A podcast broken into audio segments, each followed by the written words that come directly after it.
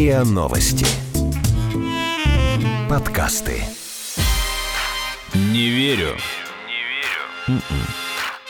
Подкаст для тех, кто не любит, когда его обманывают. Не верю.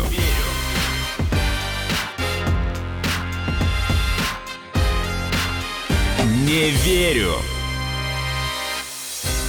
Привет! Это подкаст «Не верю» и мы его ведущие Наташа Шашина и Игорь Кривицкий. Доброго времени суток. Этот выпуск необычный. В нем мы собрали не новостные фейки, а фальшивые изречения, якобы принадлежащие известным людям. Эти фальшивые цитаты нас окружают буквально всюду, и их огромное количество. В интернете, в цитатах с телеэкранов. Возможно, иногда действительно люди, которые цитируют их, не знают, что это фейк. Забавно, но одна из фальшивых цитат Черчилля закралась даже в эпилог недавнего фильма про его жизнь. А, ну что это была за цитата, мы, конечно, расскажем дальше. Как писал Владимир Ильич Ленин, главная проблема людей в том, что они слишком доверяют цитатам в интернете. Как и почему возникли эти фейки, мы будем анализировать вместе с экспертом эпизода, историком Александром Мясниковым.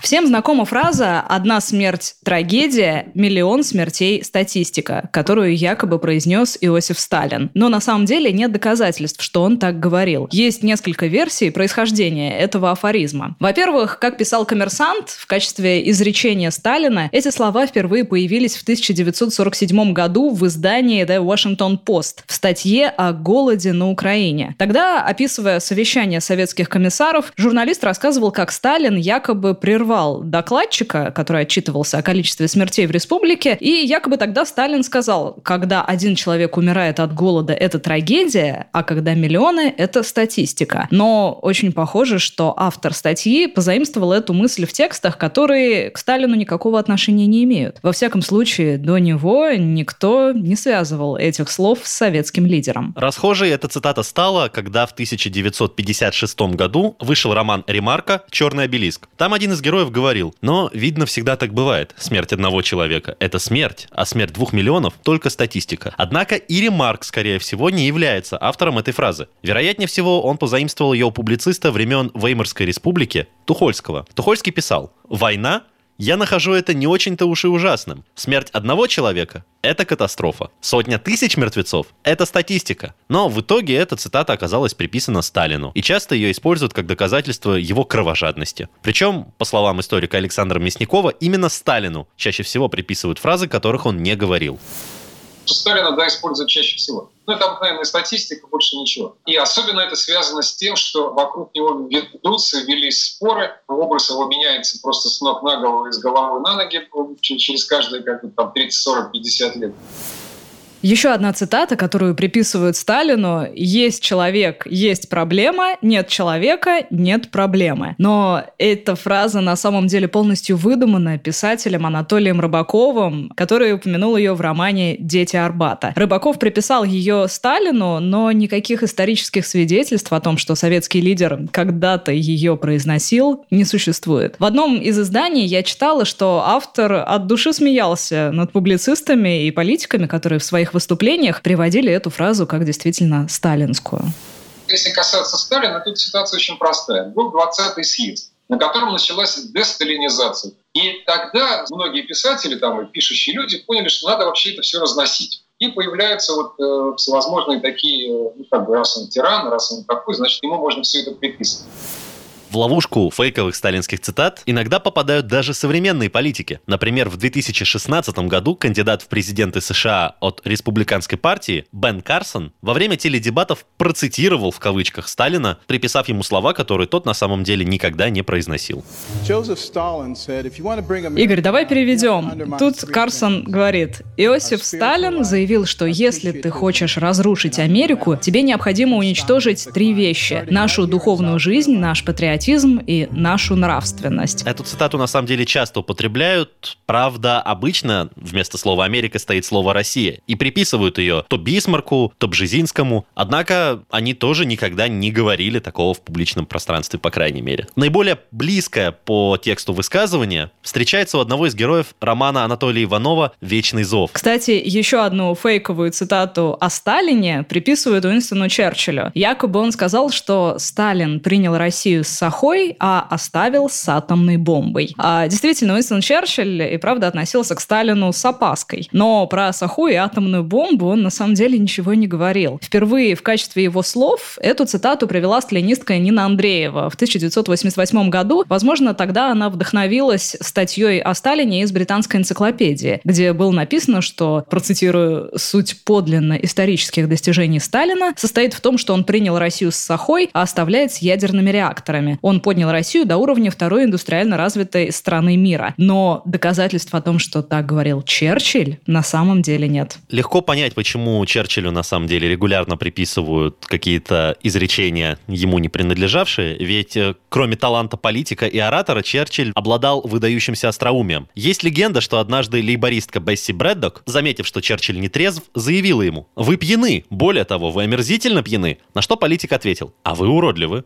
Более того, вы омерзительно уродливы. Но проснувшись завтра, я протрезвею, а вы так и останетесь уродливой. До конца, правда, не подтверждено, действительно ли Черчилль так сказал. Но фраза ушла в историю, да. Да, в народ как минимум. Ну, Черчилль, как известно, один из самых цитируемых политиков 20 века, и ему очень много что приписывали. Например, вот такая цитата. «Успех не окончателен, неудачи не фатальны, значение имеет лишь мужество продолжать». Эта цитата появилась даже в финальных титрах титрах фильма о Черчилле «Темные времена». Это что-то из разряда «Не важно, как часто ты падаешь, важно, как часто ты можешь встать после этого». Кстати, эту фразу тоже очень много кому приписывают. Но вот вернемся ну, да. именно к этой конкретной цитате. Забавно, что самый вероятный ее источник — это реклама пива Budweiser 1938 года, которая звучала так. «Мужчины с юной душой стали первооткрывателями нашей Америки. Они нашли удовлетворение в будоражащей силе сражения, зная, что успех не никогда не бывает окончательным, а неудача фатальной. Только мужество имеет значение. И спрашивается, как эта фраза попала к Черчиллю? А никак, нет никаких подтверждений, что Черчилль это когда-либо вообще говорил. Но всегда эту фразу ассоциируют с его именем. Вообще фраза о решимости мгновенно становится заслуживающей доверия, если ее приписать Уинстону Черчиллю. В конце концов, ведь Черчилль действительно писал, что решимость является важнейшим из человеческих качеств, потому что она определяет все остальное.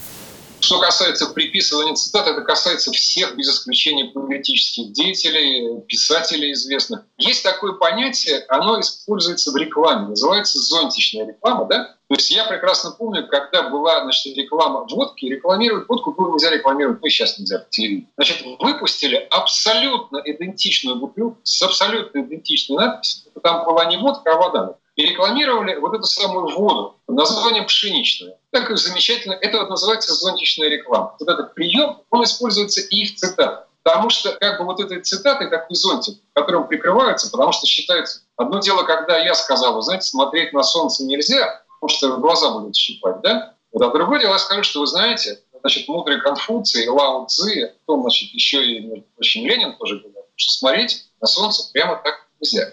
А вот можно как-то там через очки кстати, о рекламе. Благодаря ей бывший канцлер Германской империи Отто фон Бисмарк внезапно оказался автором такой фразы «Русских невозможно победить, мы убедились в этом за сотни лет, но русским можно привить лживые ценности, и тогда они победят сами себя». Причем в подлинность этой цитаты поверил даже режиссер Никита Михалков и привел ее в одной из своих программ. Это очень важно, опять же, сказал Бисмарк. Вот вдумайтесь в эту фразу. Русских невозможно победить. Мы убедились в этом за сотни лет. Но можно привить ложные ценности, и тогда они победят сами себя. Слушайте, это написано более ста лет назад. Но только вдумайтесь, уже тогда сила русского оружия, русского духа была известна, понятна. Бисмарк пишет, мы за столетия поняли, что нельзя победить. Но можно привить ложные ценности, что, собственно, и пытались с нами сделать в течение последних более 20 лет.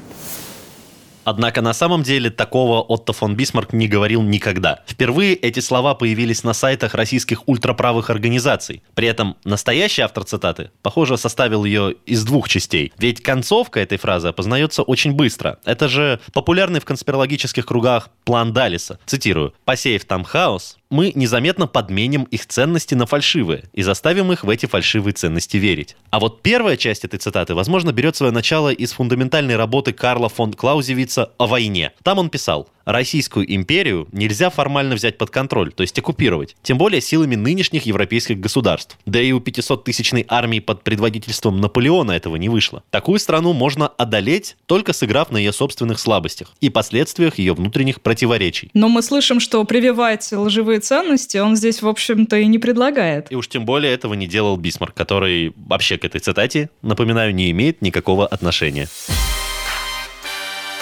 Не верю.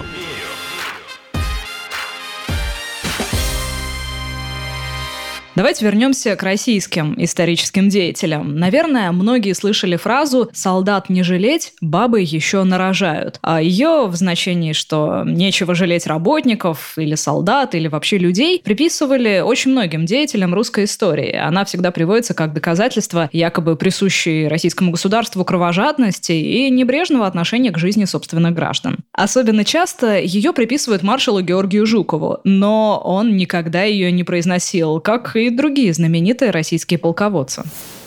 Это пошла фраза из Германии, э, из департамента доктора Геббельса, и пошла она в отношении э, Жукова, в отношении того, что значит, для них это была, была полная неожиданность. Они же реально не они полагали, что они все-таки войну закончат в течение лета 41 года. И когда все-таки все увязли, и стало понятно, э, им нужно было каким-то образом откашивать э, людей, которые возглавляют армию. Сталину они подобраться не могли. Жуков нужно было его как-то сделать так, чтобы его перестали уважать. Да? Вот для того, чтобы человека каким-то образом выбить из колеи, было сказано, что вот это значит, что якобы значит, Жуков, готовя все операции, и когда ему, значит, его генерал, его же коллеги говорили, что ну, как же так, там мы столько людей потеряем, вот он якобы говорил, что баба еще нарожает.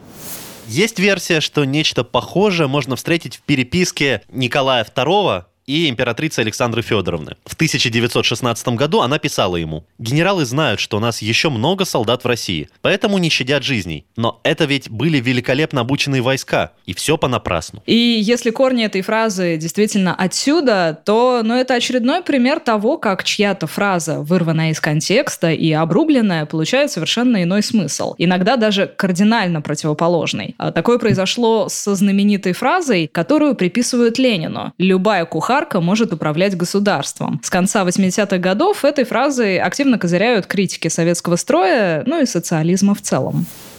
Вы понимаете, какая штука? Значит, при Александре Третьем появился такой указ о гимназии которым было введено правило, правило такая установка о том, что люди, там, условно говоря, э, низкого происхождения, они должны, не должны учиться в университете, они должны заканчивать школу и работать. И в том числе там поминались кухаркины дети, да? но они поминались не как, как бы отрицательно, а там сыновья, там, и дочери, э, дети э, кучеров, кухарок и все прочее. И вот это как бы Ленин, приписывание Ленину этой цитаты, это как бы ответ такому царскому режиму. А вот теперь у нас кухарка будет править государство. В данном случае речь идет о сознательном искажении реальной ленинской фразы. В октябре 17 года в статье «Удержат ли большевики государственную власть» Владимир Ильич писал «Мы не утописты. Мы знаем, что любой чернорабочий и любая кухарка не способны сейчас же вступить в управление государством. В этом мы согласны и с кадетами, и с Брешковской, и с Церетели. Но мы отличаемся от этих граждан тем, что требуем немедленного разрыва с тем предрассудком, будто управлять государством, нести будничную, ежедневную работу управления в состоянии только богатые или из богатых семей взятые чиновники. Мы требуем, чтобы обучение делу государственного управления велось сознательными рабочими и солдатами, и чтобы начато оно было немедленно. То то есть к обучению этому немедленно начали привлекать всех трудящихся, всю бедноту.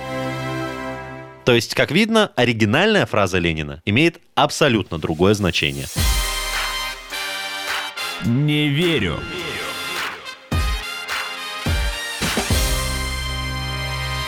Итак, как же возникают фейковые цитаты? Ну, иногда, когда эту фразу в каком-то художественном фильме произносит актер, играющий исторического персонажа, но на самом деле, конечно, не имеющий отношения к реальной личности. Вот, например, такая фраза «Кто к нам с мечом придет, тот от меча и погибнет». Ее якобы произнес князь Александр Невский во время Ледового побоища. Однако на самом деле эту цитату придумал сценарист фильма Эйзенштейна Александр Невский Петр Павленко. Но если кто с мечом к нам войдет, от меча и погибнет. Фраза представляет собой немного измененный вариант цитаты из Библии и, по всей видимости, из Евангелия от Матфея. И вот один из бывших с Иисусом, простерши руку, извлек меч свой и, ударив раба первосвященникова, отсек ему ухо. Тогда говорит ему Иисус, «Возврати меч твой в его место, ибо все, взявшие меч, мечом погибнут». Однако в текстах, повествующих о жизни и делах Александра Невского, не встречается подтверждений того, что он эту фразу когда-либо говорил. Но у цитаты началась своя собственная жизнь. Ее не раз приводили как подлинную. Ну а давайте еще посмотрим на события последнего времени. Вот всем же известно, что Виктор Черномырдин сказал фразу «хотели как лучше, а получилось как всегда». Но на самом деле нельзя сказать, что он полностью является ее автором. Эти слова были произнесены 6 августа 1993 года во время пресс-конференции правительства правительства по поводу денежной реформы. И тогда Черномырдин, оправдываясь, начал говорить, хотели как лучше, а получилось, на что сидящий в зале журналист произнес... Как всегда. И так эта фраза и ушла в народ. Ну, вообще, наконец, в это сложно поверить, но в знаменитой речи Бориса Ельцина от 31 декабря 99 года нету фразы «я устал, я ухожу». Это легко проверяется. Ельцин несколько раз произносит там слова «я ухожу», но вот слово «устал» за 9 минут послания не было сказано ни разу. Сегодня, в последний день уходящего века, я ухожу в отставку. Специалисты объясняли, что фразу «я устал, я ухожу» можно назвать мемом, который стал прочно ассоциироваться с новогодней речью Бориса Ельцина, в которой он объявил об отставке. Это пример так называемого эффекта Манделы, когда у большинства людей совпадают ложные воспоминания. Многим показалось, что президент выглядел усталым во время телеобращения. Ну, вот, вероятно, так и возникла эта легендарная фраза, которую Ельцин никогда не говорил. Ну, далеко не всегда все так безобидно на самом деле, потому что иногда, как считает историк Александр Мясников, фейковые цитаты создаются намеренно. Значит, есть огромное количество всяких договоров международных по поводу запрещения химического оружия, бактериологического оружия, кроме цитат и идеалов. Оружие есть разное. Есть стрелковое, есть артиллерийское, есть ракет. Вот категория тяжелого оружия, разрушающих всего, все и все относится как раз к цитатам, которые хорошо упакованы, чуть-чуть подделаны иногда, иногда даже не подделано, а иногда просто обрублено. Ну и главное, в этих цитатах всегда есть апелляция к авторитету. Мы верим в эти фразы, потому что их приписали известным личностям, и это сразу добавляет цитате весомости. А они далеко не всегда так безобидны. С помощью передернутой цитаты можно полностью исказить облик исторического деятеля, исковеркать смысл его идей и в итоге серьезно повлиять на политические взгляды в обществе. Это был подкаст «Не верю». Его ведущие Наташа Шашина и Игорь Кривицкий. Подписывайтесь на наш подкаст на сайте ria.ru в приложениях подкаст с Web Store и CastBox. Заходите, смотрите в Инстаграм ria, нижнее подчеркивание подкаст. И присылайте свои вопросы на подкаст собака rian.ru. Пока. Пока-пока.